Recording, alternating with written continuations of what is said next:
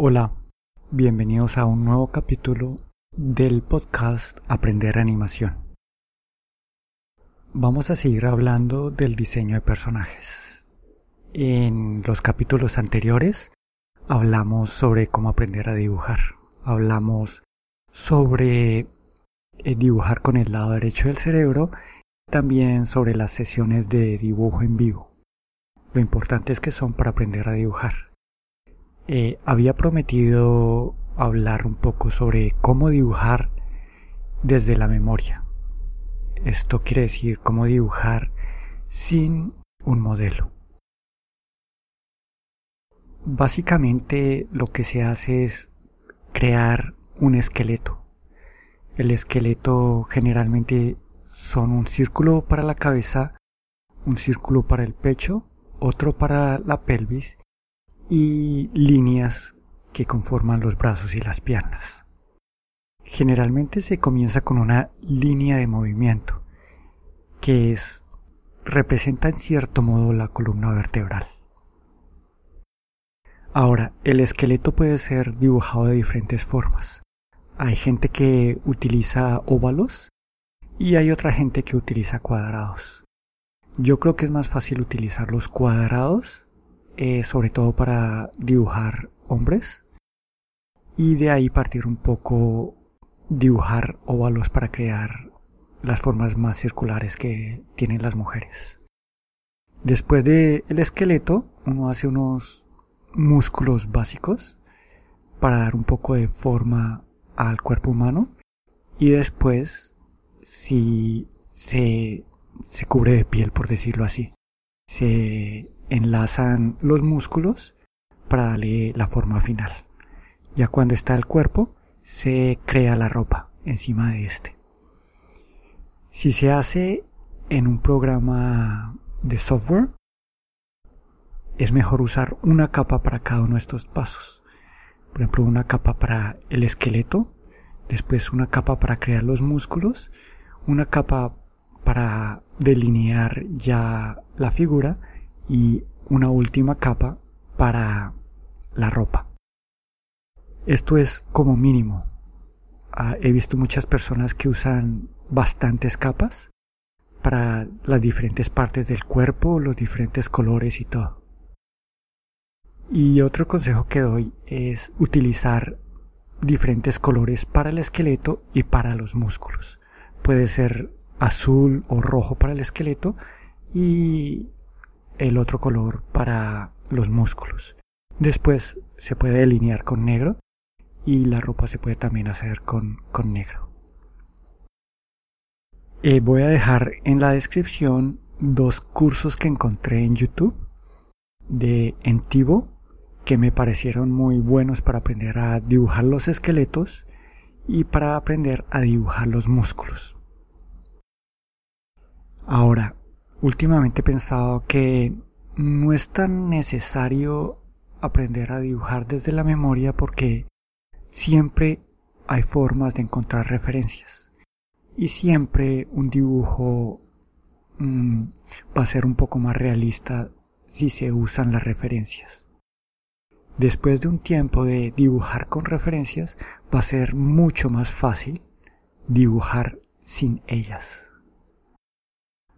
Bueno, y de lo otro que quería hablar de este capítulo es ya un poco sobre la estrategia que voy a usar para crear los personajes, para diseñar los personajes de plaga. Lo primero que, que voy a hacer es leer de nuevo el guion. Cuando escribí el guion, escribí un perfil de cada uno de los personajes principales. Así que me voy a basar en este perfil para comenzar a dibujar los esbozos de los personajes. Voy a sacar cada personaje en una hoja aparte. Después describo algunas de las acciones que los personajes tienen que actuar en la película y después voy a dibujar esos esbozos de esas acciones. Una vez tenga bastantes borradores, voy a mirar qué figura me gusta y de ahí voy a basarme eh, para crear ya la hoja de personaje. La hoja de personaje generalmente tiene al menos tres poses. La pose de frente, la pose de tres cuartos y la pose de perfil. Mm, también sería bueno colocar una de espalda y de tres cuartos espalda. Estas hojas de personaje van a servir para los que creen el storyboard y para los que hagan la animación en sí. Como Plaga es una animación que estoy haciendo por mí mismo, no necesito tanto crear las hojas de personaje. Así que voy a trabajar un poco más con los esbozos que creé de cada uno de los personajes, de las acciones que estos personajes van a tener en la película. Y me voy a centrar un poco más en eh, pensar en la ropa, en el físico y en la cara del personaje, que es lo que los distingue de de otras personas en la película. La mayoría de personajes ya los creé. Ya creé a Kimi, a Mo, a Carl. Y me falta todavía crear el agente, el dueño del restaurante y algunos, a los, los compañeros de trabajo de Mo. Y una cosa que sí me falta hacer es crear los aborígenes del planeta. Esto lo voy a hacer eh, antes de comenzar con el storyboard. Entonces, en el próximo capítulo yo creo que ya voy a comenzar a hablar un poco del storyboard. Voy a hablar de cómo terminó el diseño de los personajes y después ya a comenzar a hacer el storyboard que quiero terminarlo para octubre. Y ahora eh, quería anunciar también que el libro 10 pasos para escribir un guion para animación ya está a la venta en Amazon. También voy a dejar el link en la descripción, así que los interesados ya pueden comprarlo y me gustaría que dejaran sus comentarios para mejorar la versión.